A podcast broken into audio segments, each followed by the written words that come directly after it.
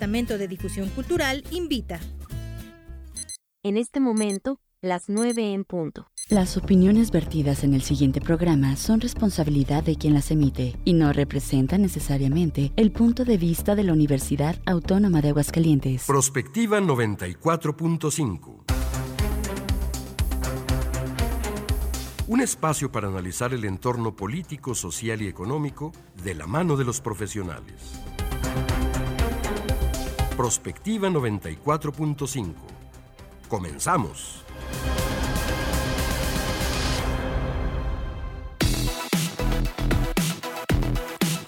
Muy buenos días, bienvenidos a Prospectiva. Gracias por estarnos acompañando esta mañana de miércoles, ya es 29 de noviembre de este año 2023.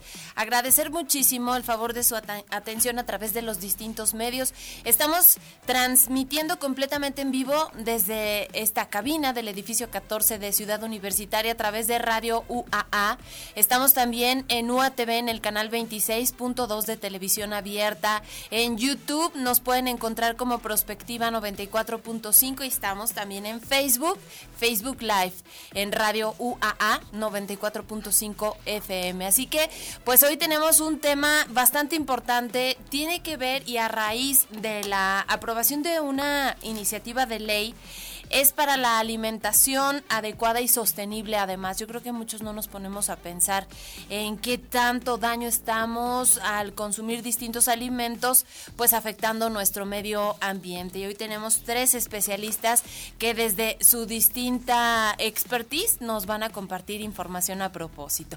Gracias a Checo Pacheco que nos está apoyando en los controles técnicos, a Ale de Luna, por supuesto a la gente de UATV y como todas las mañanas me da mucho gusto saludar a mi compañera en la conducción, Mari Hernández. ¿Cómo estás, Mari? Buenos días. Hola, Leti. Muy buen día, muy contentos. Estamos a la mitad de la semana ya con un tema, pues, por demás interesante, porque vamos a hablar también de cómo en las escuelas, pues, se ha buscado que los niños consuman menos estos productos procesados o que son altos en, en grasas saturadas, azúcares, etcétera. Igual que para nosotros, pues, estas advertencias de los sellos eh, negros que están en los productos y que de muchos productos nos damos cuenta que los habíamos consumido como por considerarlos muy sanos, como por ejemplo los jugos, ¿no? Claro. Y ahora los vemos llenos de sellos negros eh, al frente. El etiquetado, claro. Pues bueno, conocer qué significa esto y cómo daña nuestra salud en todo caso o cómo afecta en nuestro estado nutricio al final de cuentas. Exactamente. Tenemos los dos problemas, desnutrición y sobrepeso en infantes, en adultos mayores y por supuesto en los jóvenes que pues también son muy dados a consumir luego ahora ya estas pastillas que sustituyen y ahora que están en este pues afán, ¿no? De verse mejor, de conservar la, línea, claro, que están en los gimnasios. Sí, hay muchas cosas de las que vamos a platicar el día de hoy de la mano de nuestros especialistas. Pero si les parece, vamos iniciando y empezamos con el resumen.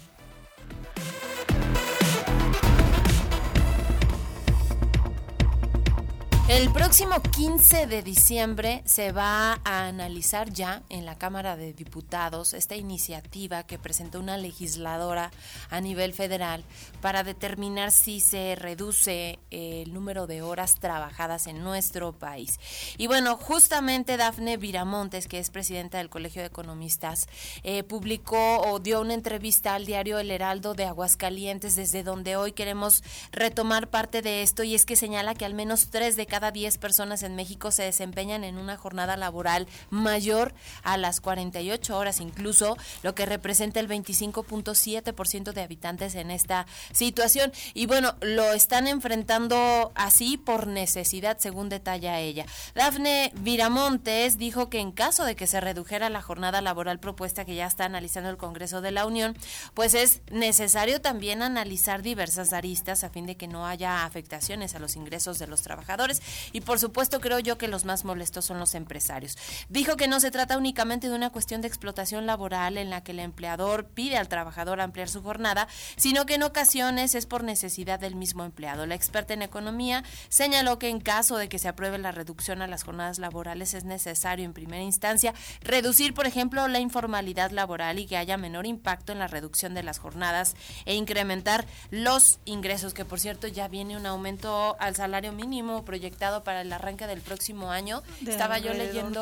20%. 20 a 25%. Yo creo que hay que reconocer algo de esta administración federal y es el tema de cómo se ha avanzado en los derechos laborales. Creo que ahí pues se han hecho cosas interesantes y buenas al final de cuentas, como el incremento al salario mínimo que se ha dado de manera paulatina en los últimos cinco años. También el tema de las vacaciones dignas, que creo que también es un tema importante. Y ahora esto de la reducción de la jornada laboral, porque pues vemos en algunos países, sobre todo en Europa, que incluso se han reducido los días laborables y que esto al final de cuentas no ha afectado en la productividad de, los trabajadores y de las empresas, sino por el contrario, Claro. Resulta pues mucho más productiva. Hay estudios. Las personas. Exacto, que dicen que cuando el trabajador está feliz justamente haciendo su jornada, es más productivo y hay más rendimientos para las empresas.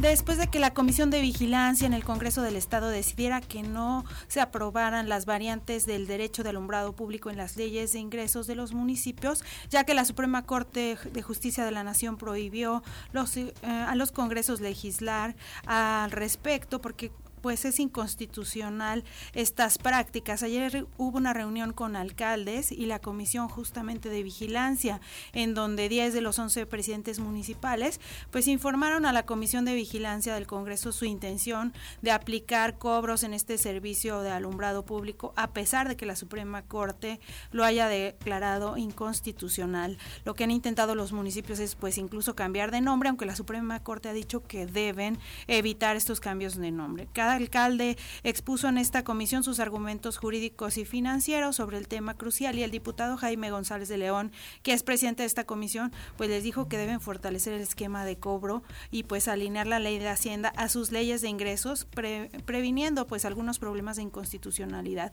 Aún así, durante el encuentro, pues muchos municipios consideran que la recaudación por el derecho de alumbrado público pues ha tenido un rendimiento importante porque va más o menos entre 1.3 y hasta 180 millones de pesos a pesar de las devoluciones que han tenido que hacer por los amparos. En temas nacionales, tres reporteros resultaron heridos de bala y uno ileso tras ser atacados ayer por sujetos armados cuando regresaban de cubrir el asesinato de un operador de transporte público.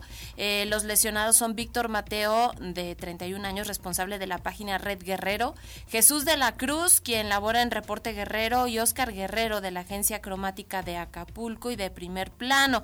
Héctor Camacho, de 44 años, quien colabora en Redacción Guerrero, es el que salió, pues, indemne de este atentado. El gremio periodístico fijó ayer mismo un posicionamiento. Escuchemos. Los periodistas de Guerrero responsabilizamos a las autoridades de los tres niveles de gobierno por el atentado ocurrido contra lo que consideramos es un ataque directo al gremio periodístico. Al presidente Andrés Manuel López Obrador le exigimos que termine con su discurso de odio y descrédito hacia la labor de los reporteros, ya que esto implica ponernos en un estado de grave vulnerabilidad y criminalización. En el caso de la presidenta municipal Norma Otilia Hernández Martínez, le señalamos que su actitud y agresión directa a los medios de comunicación, a quienes ha denostado y tratado de intimidar a través de demandas, propicia que los comunicadores sean más vulnerables ante personas que simpatizan con su política.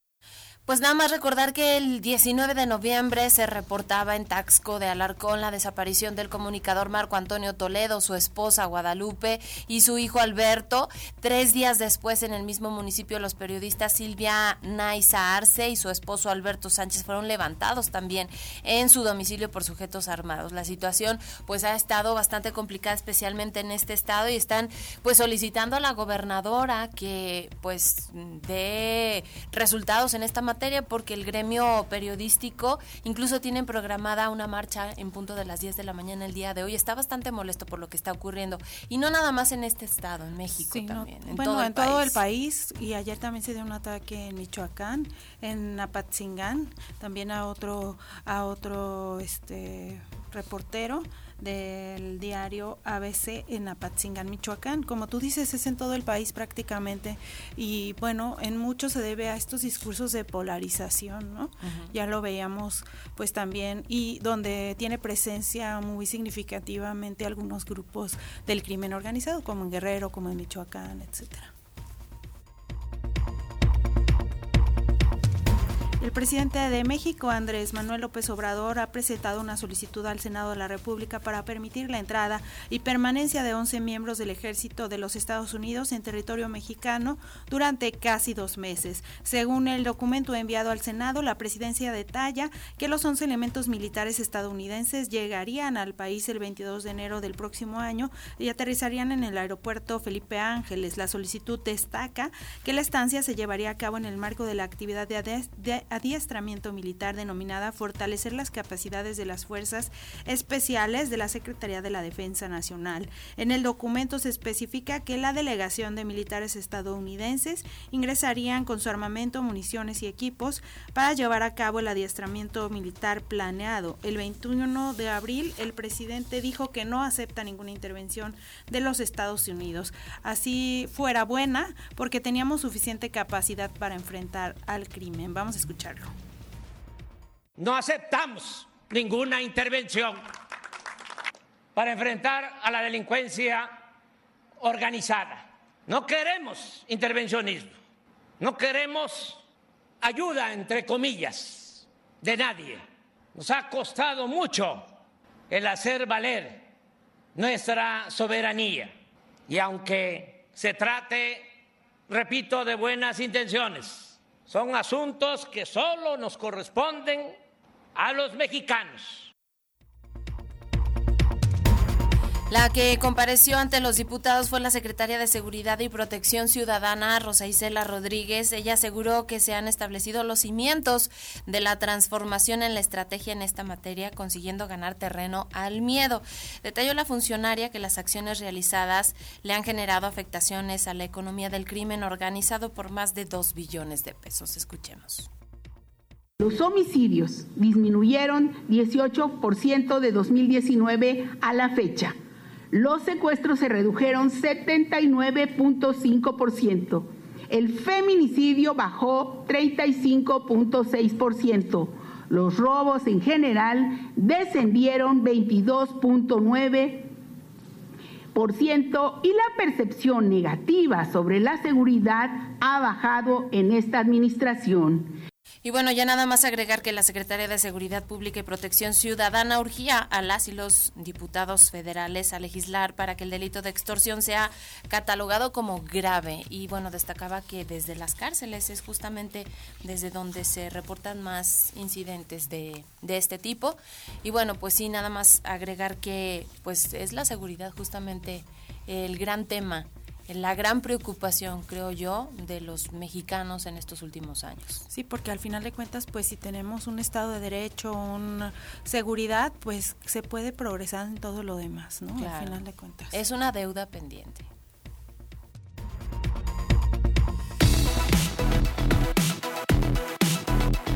Comunícate al WhatsApp al 449-912-1588.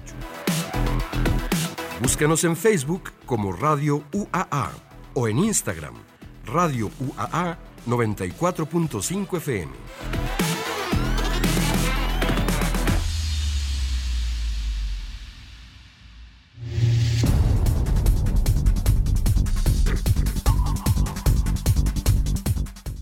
Nuestro país existen grandes retos para mejorar la dieta de las personas a lo largo de su vida y con ello evitar la persistencia de la desnutrición, especialmente en la población infantil y las personas de la tercera edad.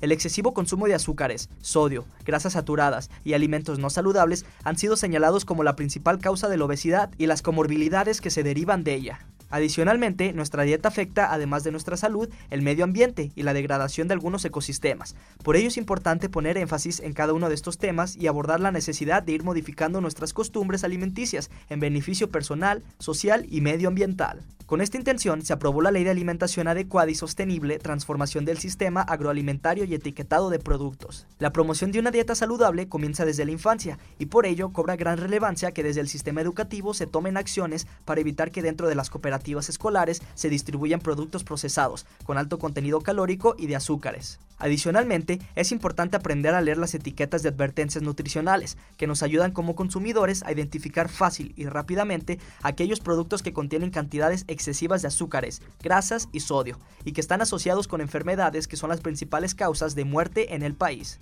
Las etiquetas suelen incluir una lista de ingredientes en orden descendente según su proporción, además de sellos o advertencias específicas, como el porcentaje de azúcares añadidos, grasas saturadas y sodio, proporcionando una guía clara sobre la calidad nutricional del producto. Un estudio realizado en México encontró que la ley de etiquetado de alimentos ha llevado a una disminución del 20% en las ventas de alimentos procesados. Sin embargo, también se ha discutido sobre la forma en que las empresas han sustituido ingredientes para evitar los sellos, pero que pueden causar igual de daño en la salud de la población. En estos temas centraremos hoy la discusión en Prospectiva 94.5 FM.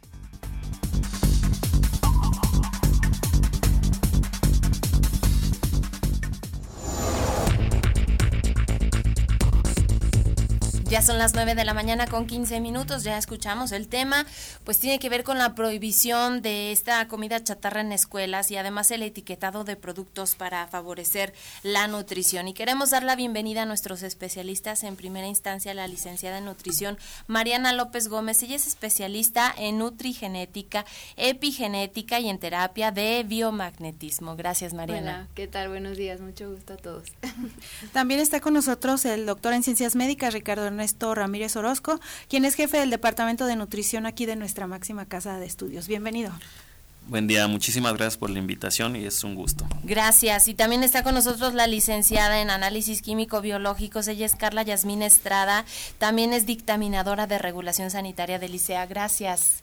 Hola, muy buenos días a todos, a ti tu audiencia. Mucho gusto por estar aquí. Buen día a todos. Buen día. Gracias, gracias por esta participación. Y bueno, hay varias acciones que ha venido realizando, no solamente este gobierno, yo creo que desde administraciones anteriores, se habla específico de cinco años atrás para mejorar la nutrición, combatir el eh, sobrepeso y la obesidad. Decíamos, tenemos pues dos polos, ¿no? Que hay que atender. Uno, que tiene que ver con el sobrepeso justamente, especialmente en niños, ya se están presentando enfermedades en niños, y el otro tiene que ver justamente con eh, pues la desnutrición, el sobrepeso y la desnutrición.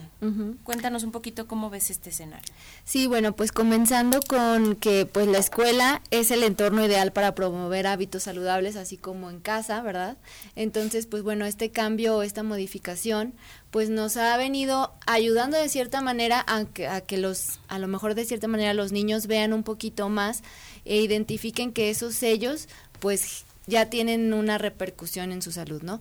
Y eso obviamente fuera fuera de la escuela porque pues ya se ha implementado que esta comida ya no se ya no se esté promoviendo.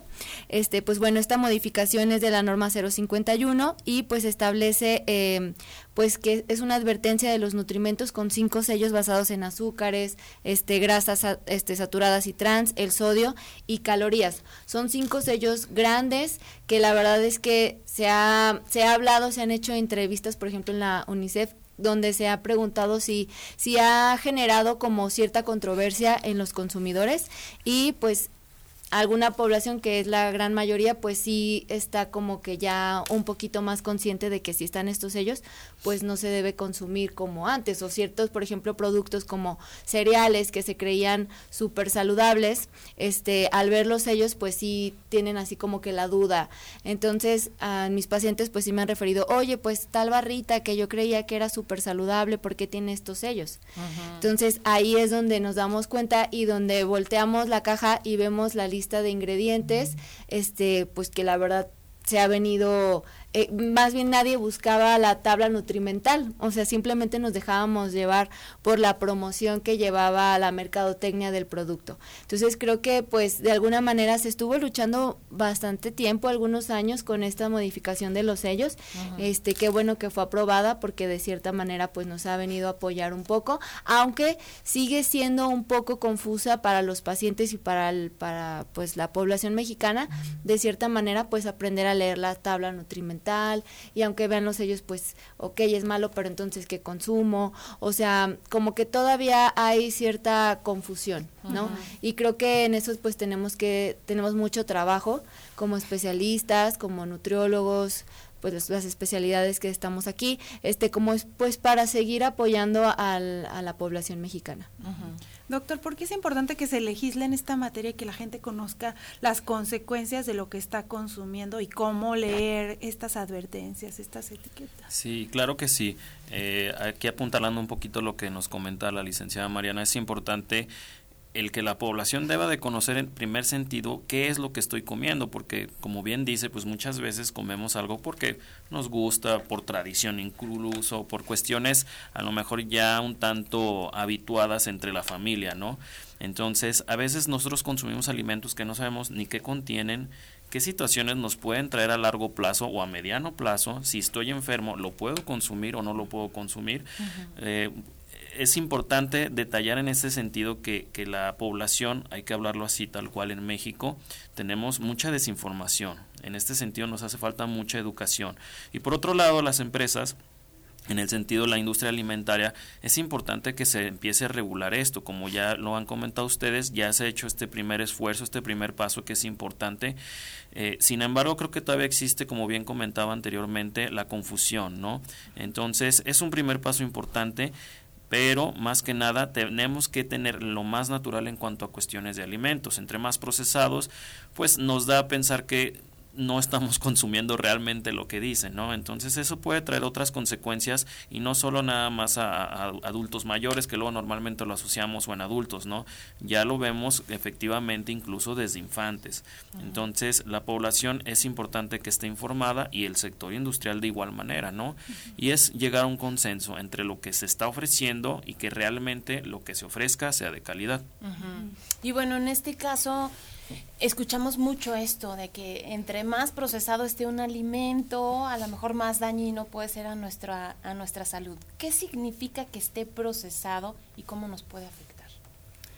Mira, un alimento procesado igual puede ser quizás 100%, muchas veces nos dicen orgánico o 100% natural. Siempre un alimento que va procesado ya lleva algo, o sea, no es natural realmente. Entonces, el objetivo principal yo creo que de regulación sanitaria es exactamente proteger la salud de la población consumidora. Entonces, esta norma, como le dice la licenciada Mariana, que existe desde el 2010, que es la norma 051, que específicamente es para el etiquetado de todos los productos y ahí vienen todas las especificaciones de para etiqueta de alimentos y de bebidas no alcohólicas, que vienen siendo todos los jugos, agua, etcétera, todas las bebidas endulzadas. Entonces, esta fue publicada en el 5 de abril del 2010, pero después de 10 años, hasta el 2020, se hace esta modificación cuando realmente yo creo que vemos que la población mexicana sufre este padecimiento de sobrepeso y obesidad.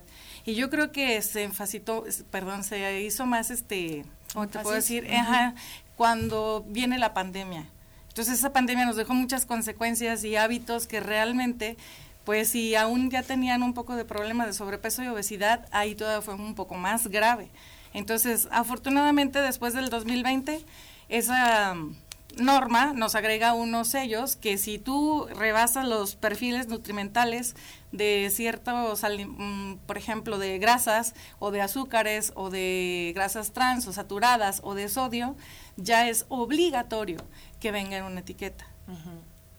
Sí, y de esa manera poder alertar un poco a la población y decir, eh, aguas, esto tiene esto y te puede pasar algo, y más sobre todo, como dice el doctor, si padeces ya todavía una enfermedad o un trastorno alimenticio y tú lo consumes, pues claro que te va a hacer más daño todavía. ¿Qué tanto las empresas han ido como jugando con este tema de las cantidades o de sustituir como el tema de la fructuosa, que antes se usaba caña de azúcar para los refrescos y ahora fructuosa, que le baja, digamos, a la cantidad de azúcar, pero también daña de alguna manera la salud? Sí, aquí volvemos al tema de la, de la educación, ¿no? Obviamente no vamos a suponer que de la noche a la mañana toda la población sea nutriólogo, ¿no? Pero sí eh, hay una cuestión importante de que se debe empezar la educación en nutrición desde las etapas infantiles, desde escolar, preescolar, etcétera, ¿no? Obviamente a, a, la capacidad en ese momento. Eh, en la cuestión de los cambios de los azúcares, esto ya tiene varios años. Ahorita ha sonado mucho lo de la fructuosa, pero eso ya tiene más de 10 años probablemente. Y, ahorita está muy otra vez, de, eh, se, ha hecho muy de moda ahora que el jarabe de agave, jarabe de etcétera, ¿no? En este sentido, el problema con esta situación son las confusiones. Se, se prestaba mucho, sobre todo en personas con diabetes, que se diera como opción saludable, entre comillas, para consumir azúcar finalmente es un azúcar. O sea, azúcar hay, que interpretarlo de esa manera. Azúcar de un modo, azúcar de otro modo, finalmente puede elevar tus niveles en sangre de azúcar o glucosa, ¿no? En este sentido, probablemente no nos pase nada o no nos demos cuenta, ¿no? Que nos pase algo, pero vamos a pensar que es una persona que tiene diabetes, que no está muy bien compensado, muy bien controlado.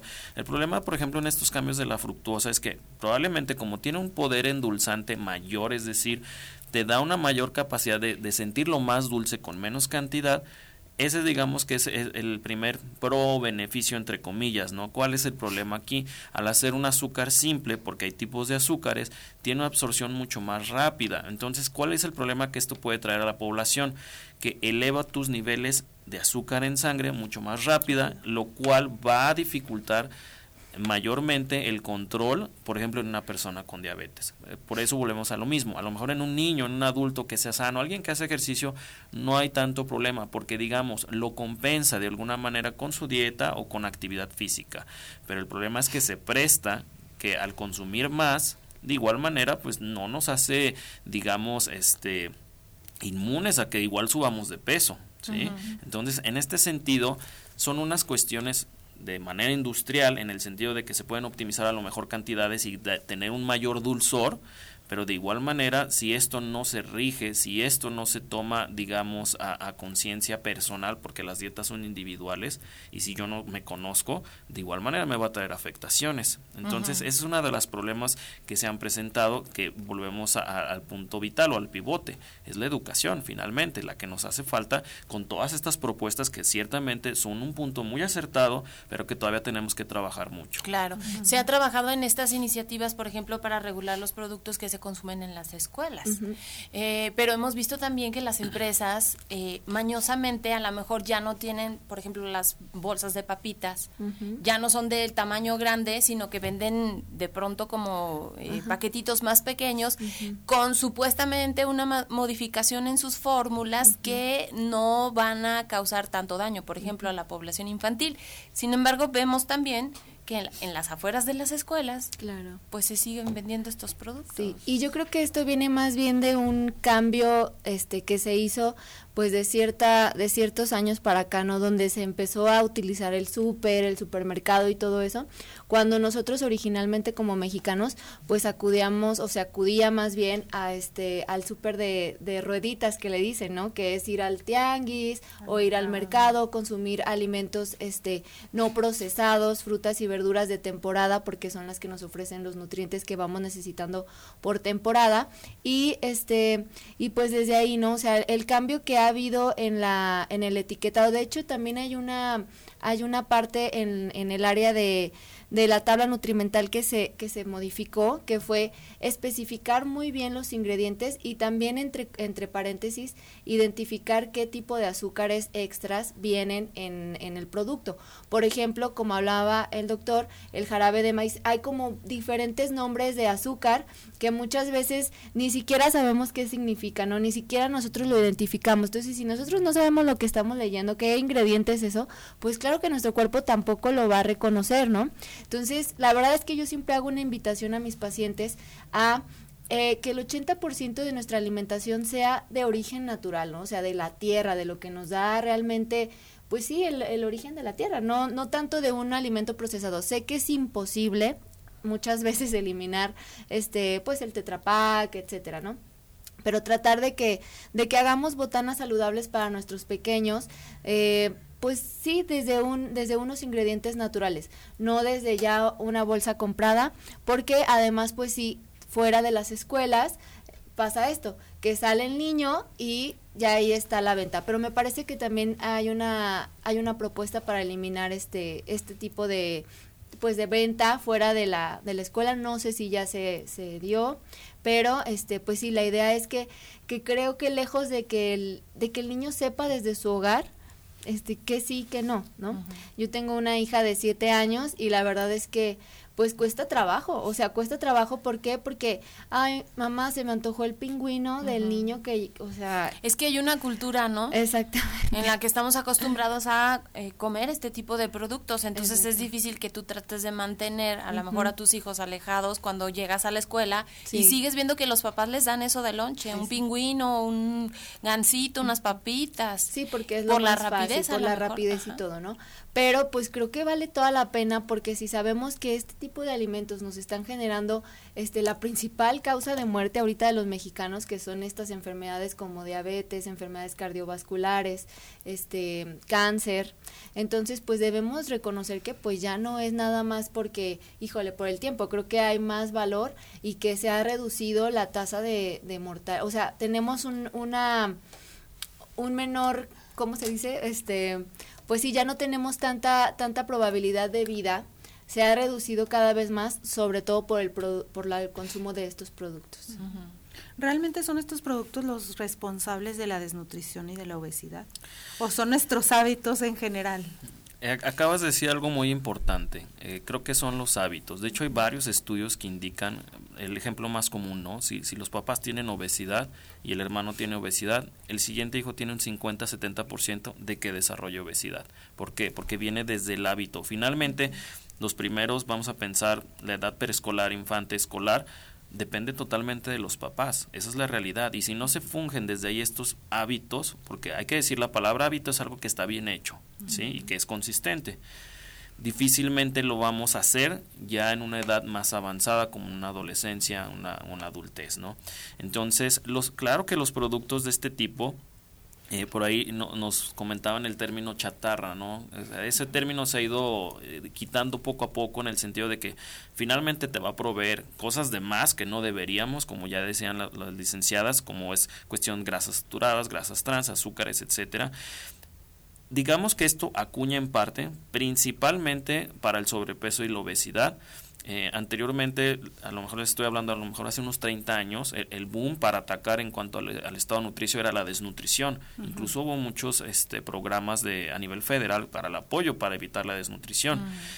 Y de los últimos 20 años para acá, que fuimos nosotros el boom a nivel mundial de obesidad y sobrepeso, y no solo en el adulto, sino también a nivel infantil como primero y segundo lugar, y lo primero en todo, eso trajo mucha alerta y por eso se hizo estas iniciativas también de, de, los sellados. Entonces, sí tienen que ver, pero creo que es más importante, volvemos a lo mismo, uno, que se arraigue una buena actividad física desde la infancia y los hábitos alimentarios. Y, y como bien comenta la licenciada, no es bien complicado, porque si nos vamos a normativas federales o incluso internacionales, nos dicen, no hay que exponer a dulces o azúcares simples antes de los dos años de ningún tipo, ni nada.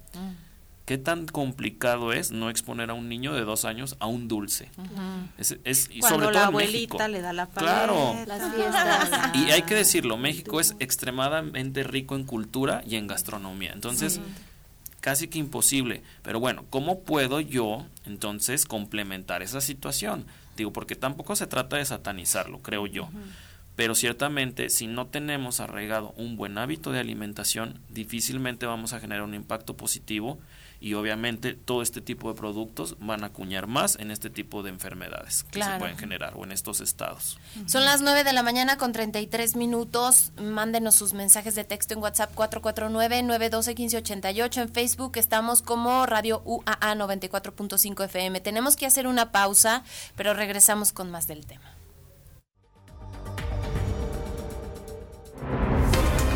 Prospectiva 94.5. 94.5 FM. Proyección de la voz universitaria. La muerte en un polvo que viaja desde el profundo oriente, que te deja bruja nomás al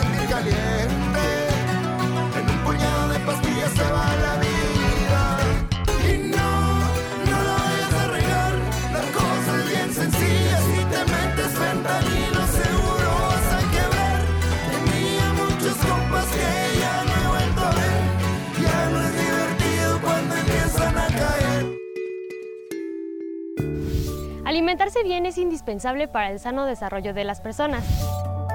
es un derecho humano consagrado en la Constitución. Por ello, el Senado aprobó por unanimidad la nueva Ley General de Alimentación Adecuada y Sostenible para fomentar y garantizar la producción y abasto de alimentos nutritivos, evitar su desperdicio y propiciar un desarrollo justo para todas y todos. Senado de la República, 65 legislatura. Esta es la historia de una niña que vendió gelatinas para ayudar a su familia. Rebelde y decidida, huyó del maltrato a la Ciudad de México y se convirtió en ingeniera y jefa delegacional. Aclamada por los ciudadanos, sorprendió a México al convertirse en la líder esperada. Ella sabe lo que cuesta salir adelante y quiere que para ti sea más fácil. Esta es la historia de Xochitl. Cambiemos el rumbo. PAN. Mensaje dirigido a militantes de Acción Nacional. Esta es la historia de una niña que vendió gelatinas para ayudar a su familia. Rebelde y decidida, huyó del maltrato a la Ciudad de México y se convirtió en ingeniera y jefa delegacional. Aclamada por los ciudadanos, sorprendió a México al convertirse en la líder esperada. Ella sabe lo que cuesta salir adelante y quiere que para ti sea más fácil. Esta es la historia de Xochitl. Mensaje dirigido a militantes del PRD dentro del proceso de selección interna. PRD. Son las 9 con 35 minutos. Mensaje dirigido a militantes y simpatizantes de Movimiento Ciudadano. Soy Samuel García, el que crees que conoces por los memes o por el sueldito de 50 mil pesos. Te invito a conocer a el nuevo Samuel, el gobernador de Nuevo León, el de Tesla, el que trajo inversiones por 42 billones de dólares, no millones, billones. El que en dos años, en dos años hizo lo que nadie en 40. Lo nuevo es hacer posible lo imposible. Si no me crees, pregúntale a Nuevo León. Samuel García el precandidato único a presidente, Movimiento Ciudadano. Habla Alejandro Moreno, presidente nacional del PRI. Cuando en los gobiernos priistas impulsamos el turismo, no pensamos en el partido, pensamos en México. Cuando creamos el Infonavit, no pensamos en el partido, pensamos en tu patrimonio. Cuando creamos el sistema de becas para estudiantes, no pensamos en el partido, pensamos en tu superación. Los priistas no somos perfectos, pero damos resultados y sabemos gobernar. Propaganda dirigida a militantes y simpatizantes del PRI. Millones de mexicanos. ¿Qué tanto buscas? Quiero informarme sobre las precampañas, saber cómo los noticieros siguen las actividades de quienes participan en esta elección. Para eso está el monitoreo del INE y la Universidad Autónoma de Nuevo León. En monitoreo2024.ine.mx está todo. ¿Cuánto dura la información? ¿Cómo se presenta? Si cuenta con perspectiva de género e incluso si se enfoca en las propuestas o temas personales. Tu decisión es importante para México. INE. La Fiscalía Especializada en Delitos Electorales hace de su conocimiento los mecanismos de denuncia ante la Comisión de Delitos Electorales. Puede acudir a Francisco Vital Rodríguez, número 510, Colonia Plutarco Elías Calles, en el municipio de Pabellón de Arteaga, Aguascalientes. O bien, llamar al 465-958-9001 o por correo electrónico a delitoelectoral.fiscalía-aguascalientes.gov.mx. Fiscalía Especializada en Delitos Electorales de Aguascalientes. XHUAA 94.5 FM. Prospectiva 94.5.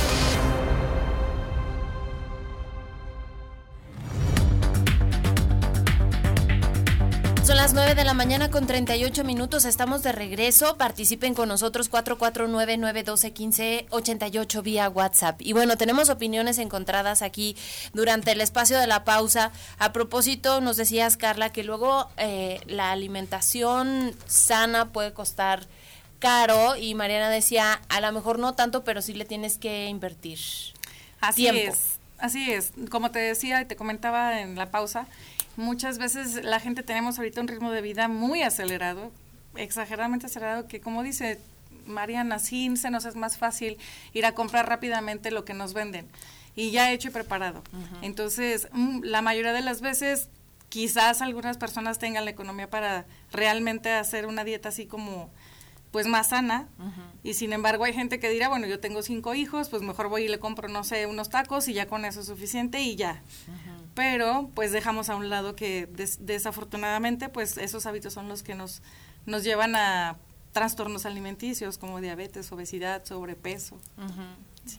Ustedes desde la Secretaría de Salud, a través de regulación sanitaria, están constantemente en operativos vigilando precisamente la venta de estos productos. En el caso de los sellos, ¿ahí cómo trabajan? Mira, los sellos en todos los productos se supone que desde la entrada todo producto que tenga una etiqueta, esta etiqueta debe ser veraz, clara, describir de forma que no induzca en ningún momento a error al consumidor. O sea, debe de ser verídica. Sí, entonces, ya que sea, ahora sí que nosotros vigilamos en las cooperativas, por lo regular, que este tipo de productos no se vendan. Y hay alguna lista que yo tengo aquí que nos menciona algunos productos que por lo regular, no sé, por ejemplo, si son galletas, pues que sean galleta integral de tiro inflado, que sea galleta de salvado, que sea, por ejemplo, Marías que no tienen relleno, que no tienen chocolate o que no están llenas de, de azúcares, o por ejemplo, verduras deshidratadas, arándanos deshidratado, manzana, uva deshidratada, yogur, paletas de hielo, gelatina, agua natural, agua de frutas naturales, este, otros es naranja partida, sandía, mango, este, zanahoria rallada, jícama, algún tipo de, no sé, guayaba, mandarina, manzana, papaya. Y yo creo que, pues, estos son algunos alimentos sugeridos que las, tiendas, ajá, entonces sí hay, este, tiendas escolares que de repente mm, si se encuentra algún tipo de estos productos que por lo regular ahorita cada vez que van los verificadores se encuentran menos de esos tipos de productos. Anteriormente sí los aseguraban y pues se les regresaba hasta que el proveedor fuera por ellos. Entonces, este, en la actualidad pocas veces se ha encontrado ya ese tipo de productos, como que ya también dentro de las escuelas este también han enfocado algunos proyectos como la materia de vida saludable, como no sé, algunos otros tipos de alimentación que vendan en las cooperativas. Y sí venden ya al menos yo porque también trabajo en una escuela en la tarde, este, y sí veo que les venden ya fruta, en vasos ya preparados para que rápidamente a la hora de recreo, pero sí desafortunadamente, pues como dicen, los hábitos vienen desde casa. ¿Qué estrategias adicionales hay que implementar para complementar esto de las escuelas? Sí, yo creo que eso debería empezar también ahí mismo en la escuela, es decir, desde las primeras etapas preescolares, eh, hacer una inducción, no solo los niños, porque como comentábamos, no, los hábitos desde casa son importantísimos.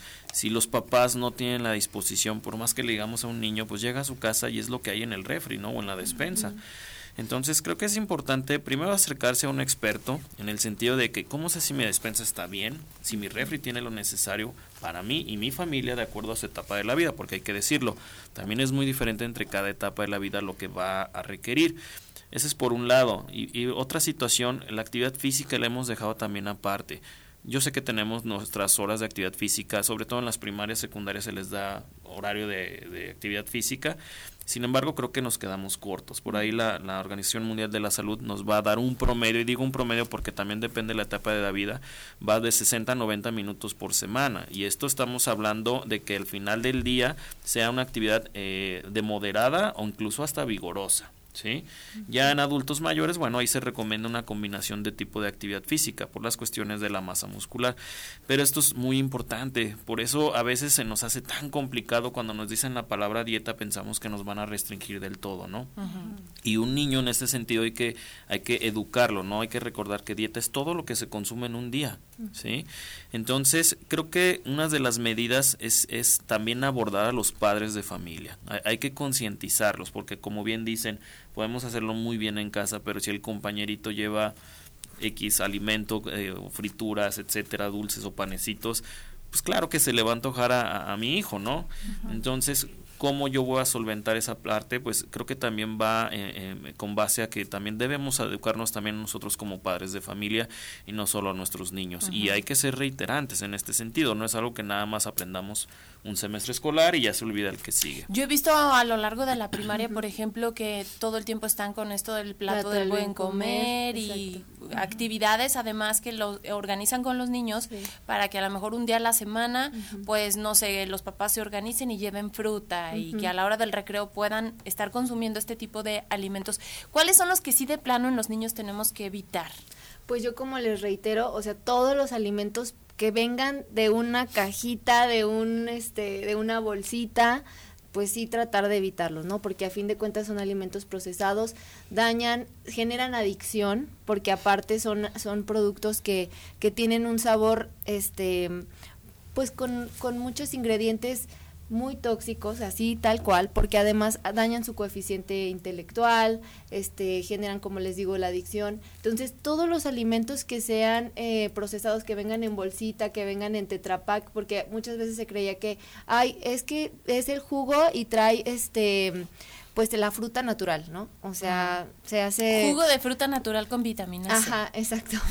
sí, sí, sí, sí, entonces no, pues este es súper saludable, ¿no? Entonces ya los papás lo consumen. Pero yo creo que, como les decía, o sea, que la alimentación sea un 80% natural, o sea, que vayamos al súper o al mercado o al tianguis si quieren y compremos alimentos de la tierra, o sea, que si quiere un niño jugo de naranja, pues se lo hago natural y no se lo no se lo cuelo, o sea, lo dejo la fibra natural, ¿no? Porque luego también ya venden productos, este, pues que con, hasta he visto leche con fibra, ¿no?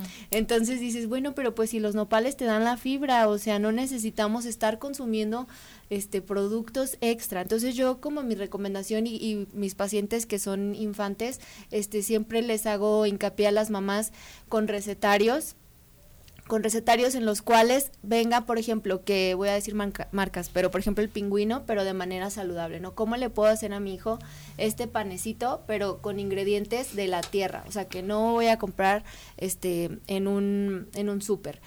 Hay muchos productos que son de origen mexicano, por ejemplo la vainilla, el cacao, ahorita que está haciendo mucho frío, este, les pues, háganse un chocolatito caliente, pero de cacao, o sea, de lo que viene de la tierra, no compren el chocomil que está todo súper procesado con azúcar. Entonces, pues básicamente esas son mis recomendaciones. Yo en mi consulta me ha, me ha funcionado bastante eso, eh, que a veces nos sorprenden todos los, todas las recetas que podemos hacer sin tener que comprar este el producto como tal embolsado en Tetra Pak, etcétera.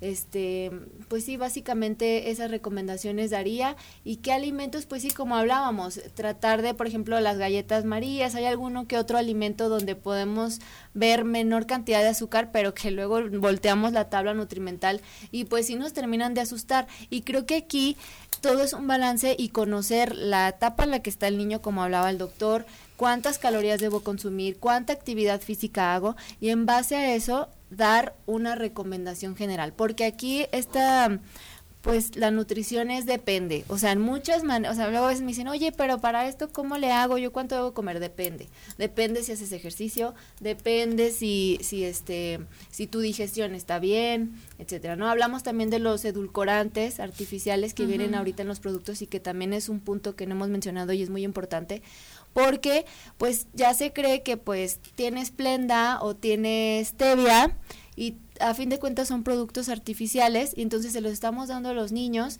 y los niños también pues están alterando su flora intestinal principalmente, que la flora intestinal es la principal este pues promotora del sistema inmune. Entonces, pues desde ahí todo, todo empieza a complicarse un poquito. Entonces, ¿por qué, ¿por qué complicarnos en ese sentido si podemos crear lonches, podemos crear este nuestra dieta basada en alimentos que nos da la tierra? Ahora bien, si estamos hablando de esta como contradicción entre el tiempo para preparar los alimentos y todo esto, ¿En qué nos debemos de fijar cuando compramos un producto procesado y cómo leer realmente estas tablas nutrimentales que la verdad es que nunca vemos? o sea, cuando compramos algo, los sellos sí. No le volteamos para este tiene tres, este cuatro. Bueno, yo casi siempre les doy cinco pasos más o menos este a mis pacientes que es pues primero leer en lugar, bueno, ya vieron los sellos, ¿no? Ya desde ahí, pues ya, este, pues ya vieron que no. Pero voltearla el producto y ver este, los ingredientes que tiene. Entre menos ingredientes tenga un producto, pues mejor va a ser, ¿no? O sea, por ejemplo, crema de cacahuate, ¿no? A elegir la crema de cacahuate que en el ingrediente solo tenga cacahuate, o sea, no necesita más, ¿sí? O que por ejemplo que en la crema de cacahuate ya viene que el jarabe, que maltodextrina, que son todos los nombres que le dan al azúcar nos cambian los nombres para que las, las personas no identifiquemos pues que a fin de cuentas es azúcar. Eso también está muy peligroso. Entonces, entre menos ingredientes tenga mejor.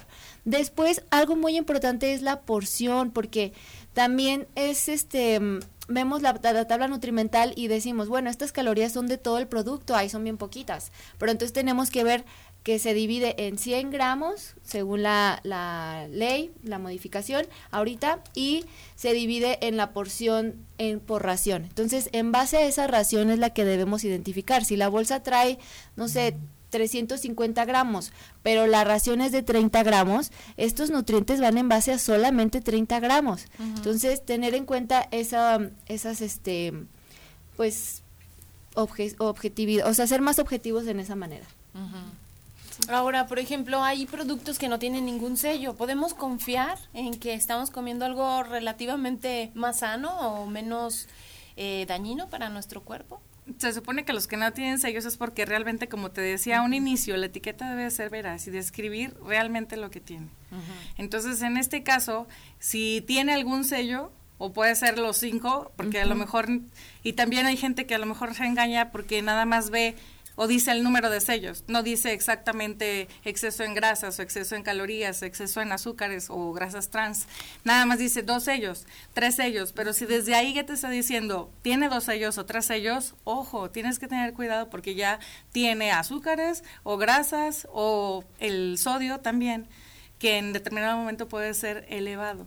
Entonces, quizás mucha gente, de verdad, como dice la nutrióloga, no nos damos cuenta o no nos percatamos en la tabla nutrimental pero es porque la gente no lo entiende. Como dice ella, ¿qué gano con que a lo mejor la gente lo lea? Pero si yo ya estoy viendo que tiene dos sellos, pues aunque yo no entienda la tabla, ¿sabes qué?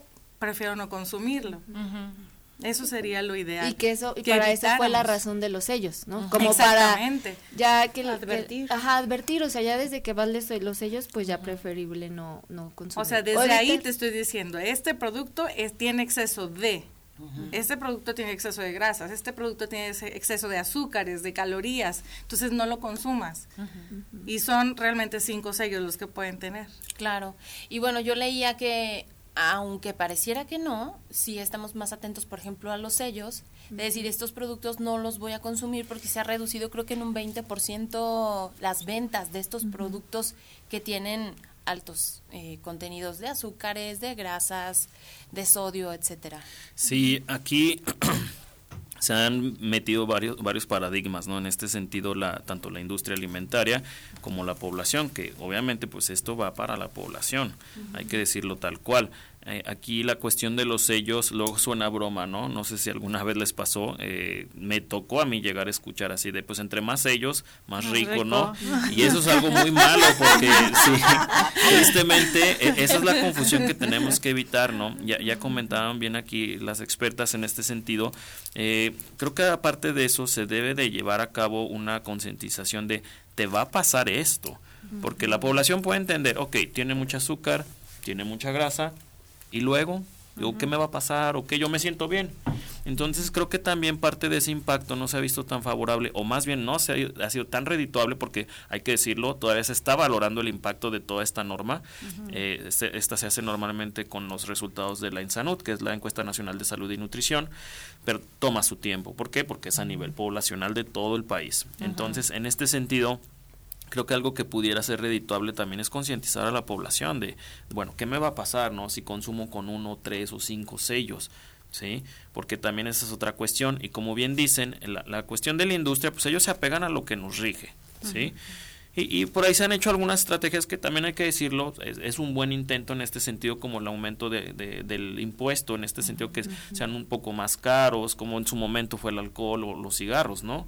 Entonces, digamos que son estrategias, pero son granitos de arena, o sea, porque como bien dicen las expertas en este sentido, pues sí, puedo ver que tiene un sello, tres sellos, pero pues yo no lo sé interpretar.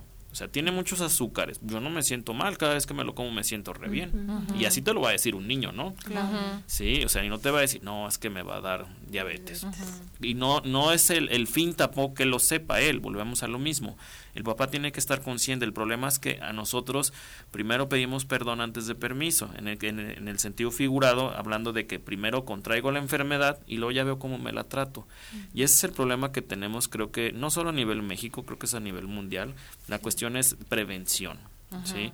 Por ahí se han hecho varias estrategias también a nivel nacional en el sentido de la prevención eh, existen tres tipos de prevención, primaria, secundaria, terciaria. Obviamente tendríamos que tirarle a la primaria que es no contraer la enfermedad. Pero desgraciadamente muchas veces es, tenemos la enfermedad, hay que evitar secuelas o complicaciones. Claro. Entonces creo que va en parte de eso porque eh, la lectura nutrimental, más que entender el sello, es, bueno, lo entiendo, pero ¿qué me va, a, pasar, ¿no? Y no es meter miedo, creo que tampoco va por ahí, pero simplemente hablar con la verdad, como bien dice la licenciada. Claro, ser un este poquito más conscientes. ¿Cuántos de ellos tendrán los tacos de carnitas, eh, Mariana? Porque las gorditas fritas. Sí, claro. Y estas estrategias. grasas trans. Ajá. Y estas estrategias, por ejemplo, estaba pensando ahorita que decía Ricardo, de las empresas para vender, por ejemplo, refresco light o refresco sin azúcar. Y que pues decimos, yo creo que sin azúcar es mejor, o sea, qué tan efectivas son y qué tan eh, pues menos dañinas. Sí, pues sin satanizar, ¿verdad? O sea, como volvemos a lo mismo, tampoco podemos eliminar por completo, claro que que si no tiene azúcar añadida, por ejemplo, el, por ejemplo la Coca-Cola cero, pero tiene edulcorantes, no hablamos de los edulcorantes que de todos modos pues nos va a generar como cierta adicción también, nos va a generar un daño en nuestro este sistema digestivo en exceso. Pero, este, pues básicamente, por ejemplo, ahorita que hablabas de los tacos de carnitas y, y los taquitos, este, no sé, de, de colores, ¿no? Por ejemplo. Una gordita. Una gordita. Hay ahí hay cuestión, es cuestión de cómo lo preparamos, porque una gordita, por ejemplo, de la del, pues sí, donde venden gorditas, de la señora que hace las gorditas, que está amasando su masa y todo, que no compró un maíz transgénico, que no compró un maíz este procesado, pues obviamente el maíz es muy nutritivo, tiene muchísima fibra y si lo hace a comal está bien, si lo haces de huevito con nopales, una gordita, pues es muchísimo más saludable que no sé, este, que unos chetos, incluso hasta que un sándwich de pan blanco con jamón con exceso de sodio, que creemos que es muy saludable. Entonces, este, pues ahora sí que es nada más cuestión de, de regresar, incluso México es, y yo siempre lo, lo repito porque México es muy rico en, en, en, vitaminas, en nutrientes, de en fibra, desde el maíz, de los de los nopales, desde los frijoles, desde cualquier este verdura. Entonces, ¿por qué no hacemos esas recetas, no? O sea, con maicito, a lo mejor un sopa en lugar de hacerlo frito, pues lo hacemos al comal. O sea, ahí ahí el cambio que da el, nutriente o que da el exceso de calorías es cuando ya lo freímos, que regularmente se compran aceites transgénicos o aceites hidrogenados, que estos aceites lo que hacen eh, las empresas es pues para que duren un poquito más en su anaquel, entonces por eso se hacen este pues un poco más dañinos, ¿no? Entonces evitar nada más la preparación. Sí podemos prepararnos unas ricas enchiladas con salsa verde de tomate, este con chilito, que es súper antioxidante, pero en lugar de hacerlas fritas, pues hacerlas sin, sin freír, ¿no? De tortilla de maíz. Entonces, pues es nada más cuestión de, de, regresar a nuestras raíces, yo creo, ¿no? Porque la verdad es que aunque tenemos una gastronomía muy amplia en, en productos fritos, pues también tenemos una alta gastronomía en fibra, en nutrientes, eh, que en lugar de que el sándwich, este, pues les mandemos unos taquitos de frijolitos y le pongamos una verdurita, que agreguemos la frutita, entonces, pues es nada más el cambio que debemos hacer. Claro, pues ya se nos acabó el tiempo, les queremos agradecer muchísimo esta participación, en un minutito un mensaje final. Pues ahora sí que Mm, seguir fomentando este tipo de acciones para que la población se cuide cada vez más. Se me hace muy interesante tu programa, ojalá toda tu audiencia nos escuche y de verdad evite el consumo de esos productos y sobre todo en niños las bebidas que tengan bastantes edulcorantes o cafeína. Sobre todo viendo un sello ya es una alerta y tratar de evitarlos. A lo mejor como dice la nutróloga, enfocarnos ya en mejor alimentos más naturales. Muy bien. Adelante Ricardo. Sí, bueno, primero que nada, pues agradecer enormemente la invitación. Es un gusto estar aquí con ustedes y pues muy brevemente los invito a tu audiencia, a nosotros mismos, para empezar a predicar con el ejemplo. ¿sí? Eh, creo que es algo importantísimo. Y acudan con un experto. Desgraciadamente hay mucha mala información ahorita, sobre todo con las redes sociales que se tienen, pero de verdad acudan con un experto. ¿Por qué? Porque esto también nos va a acercar un paso a estar mucho más saludables y saber que lo estoy haciendo bien, que creo que es lo más importante y nos va a dar tranquilidad para mí y para mi familia. Entonces los invito a eso. Muy bien. Muchas gracias. Mariana. Pues igual, feliz de estar aquí, de invitada en mi alma mater, la UA. Pero este, pues sí eso, ¿no? Que, que acudamos siempre con un experto, nunca, nunca demos por hecho o por sentado que esto puede ser saludable o no. Si vemos que, que ya alguien de nuestra familia o algo está teniendo algún problema, pues acudir y generar hábitos saludables desde el hogar, ¿no? Voltear a ver algo muy interesante que, me, que dijo el doctor de la alacena, ¿no? ¿Qué tanto tengo en mi alacena que perjudica o no daña mi salud? Desde ahí, desde nuestra casa, desde nuestra alacena, comenzar a generar un cambio. Muy bien, pues gracias otra vez a los tres por haber estado con nosotros y nosotros nos vamos. Nos vamos y como siempre les invitamos a que el día de mañana nos acompañen. Tenemos un tema interesante, un tanto polémico. Vamos a hablar de los corridos tumbados y bélicos y la normalización de la narcoviolencia en algunos de estos. Va a estar bastante interesante, así que acompáñenos mañana en punto de las nueve. Gracias a Checo Pacheco, Ale de Luna, la gente de UATV, María Hernández, Leti Medina. Les deseamos un excelente miércoles. Prospectiva 94.5.